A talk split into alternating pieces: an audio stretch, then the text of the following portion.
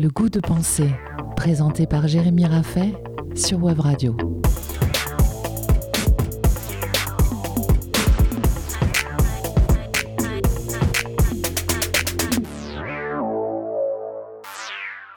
Et si toutes les décisions que nous prenions nous empêchaient véritablement de décider? Nous avons vu la semaine passée qu'à l'endroit où l'on pourrait croire qu'un monde automatisé offre du temps libre et le pouvoir de décider, on trouve finalement une limite à notre liberté lorsque les conditions de la décision ne sont pas interrogées. Si les outils technologiques et numériques semblent solliciter nos décisions, elles masquent en réalité un conditionnement qu'elles déterminent par notre ignorance. La télé nous propose de décider de notre divertissement dans un cadre qu'elle impose.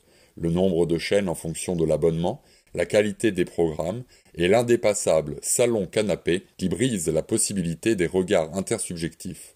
Internet nous permet de commander à domicile, de décider ce que l'on mange, où on dormira pendant les vacances, mais impose un cadre impersonnel et extérieur aux relations humaines, manipule nos réflexes et joue avec notre inconscient. WhatsApp nous permet de rester en contact, tout en offrant le prétexte de ne plus se déplacer. À chaque solution proposée, les objets techniques qui nous entourent renforcent les causes contre lesquelles ils ont été conçus. Le GPS rabougrit le sens de l'orientation de chacun. Les voitures, en raccourcissant les distances, permettent aussi de s'éloigner. Les sites de particulier aux particuliers poussent plus loin les limites de la consommation et finissent par détériorer les relations sociales. Comment de tels paradoxes sont-ils possibles? Comment un objet peut-il à la fois résoudre un problème et participer aux causes qui le provoquent? Que reste-t-il de nos décisions quand nous obtenons l'inverse de ce que nous désirons? Il est sûr que si je suis perdu une fois en forêt, le smartphone, avec son GPS, me permettra de sortir de l'impasse. Mais l'utilisation quotidienne et irréfléchie du GPS m'habitue à ne plus faire attention aux panneaux, aux routes, à mon orientation, donc augmente mes risques de me perdre. L'utilisation d'objets techniques n'est salvatrice que lorsque le problème qu'elle résout reste présent en conscience. Ainsi, nous achetons tout un tas d'électroménagers pensant que notre quotidien n'en sera que plus léger. Mais nous avons tous déjà pris conscience que la joie d'avoir trouvé une solution cesse après les premières utilisations. On normalise l'aide que nous apporte cette nouvelle machine, comme l'enfant qui joue le soir de Noël avec son nouveau jouet et qui l'oublie jusqu'au jouet suivant. L'habitude fait s'effacer les raisons de l'utilisation de la technique et ainsi les motifs de délibération. On a beau répéter qu'aller laver son linge au lavoir était autrement plus contraignant que d'étendre son linge tout juste sorti de la machine, il n'en reste pas moins que nous aspirons à acheter un sèche-linge. Pendant une canicule, celles et ceux qui n'ont pas de jardin souffrent de ne pouvoir sortir à l'ombre. Celles et ceux qui ont un jardin souffrent de ne pas avoir de piscine. Celles et ceux qui ont une piscine pour enfants souffrent de ne pas en avoir une plus grande. Puis ne pas en avoir une creusée, plus fraîche, plus automatique, plus que sais-je encore. L'habitude semble égaliser notre rapport aux besoins. Pourtant, il est différent de désirer un peu d'air frais que de désirer un nouveau gadget. En plus de faire disparaître les conditions de nos décisions, l'habitude relativise nos besoins à notre sentiment de confort. Chacun se sent mal à son niveau, chacun éprouve une frustration, chacun se sent légitime de réclamer, d'ordonner, de décider. Mais n'y aurait-il pas un critère supérieur à notre sentiment subjectif pour distinguer les besoins, pour légitimer les décisions? Rappelons maintenant que la décision est le fruit de l'activité du sujet qui délibère. Décider, c'est trancher après réflexion, c'est choisir en conscience. Par opposition, les mouvements réflexes, les réactions spontanées, les instincts échappent à toute délibération. Lorsque l'on réagit, on ne décide pas. Lorsque l'on réagit, on se laisse aller à la nécessité. Si ce qui motive notre décision ne vient pas de nous, si ce qui motive notre décision est indépendant de notre volonté, pouvons-nous encore parler de notre décision?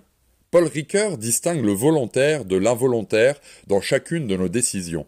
Le volontaire est la partie du choix que nous faisons en conscience lorsque nous faisons notre une des possibilités. L'involontaire se trouve dans les motifs qui déterminent notre décision sans que nous ne puissions rien y faire. Nos besoins naturels, par exemple, sont des motifs qui constituent nos décisions de boire ou de manger. C'est bien nous qui choisissons l'heure du repas et le plat cuisiné. Mais le fait que nous ayons des besoins, cela ne vient pas de notre volonté. la preuve est que nous ne pouvons pas décider de vivre sans besoin naturel.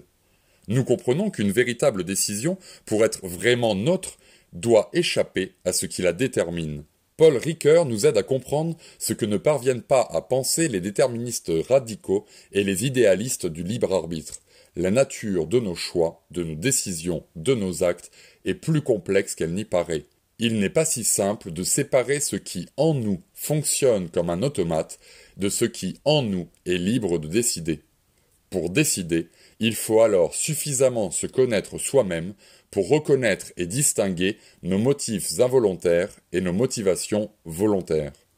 D'un point de vue éthique, la décision est un acte de conscience par lequel le sujet crée sa responsabilité.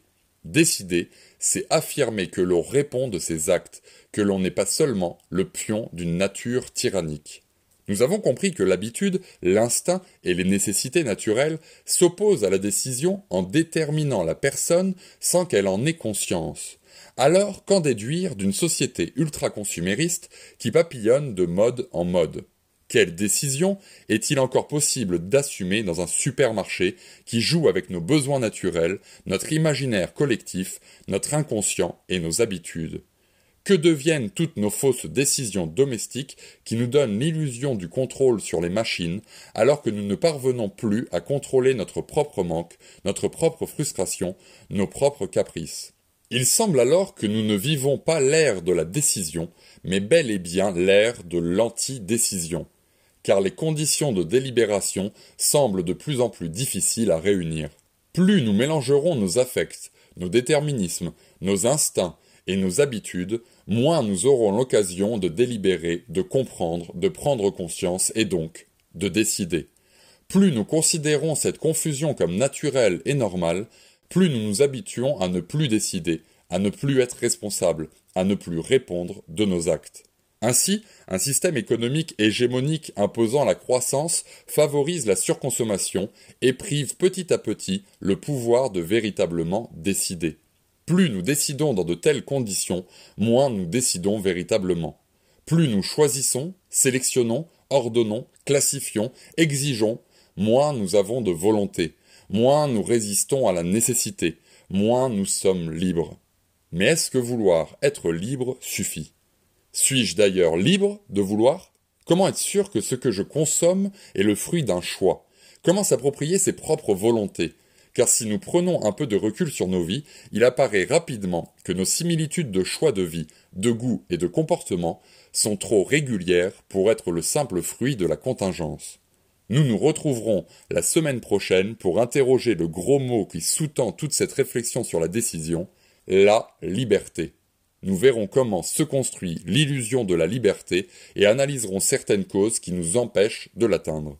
C'était Le Goût de penser, tous les samedis à 10h sur Web Radio, à réécouter et partager en podcast sur webradio.fm.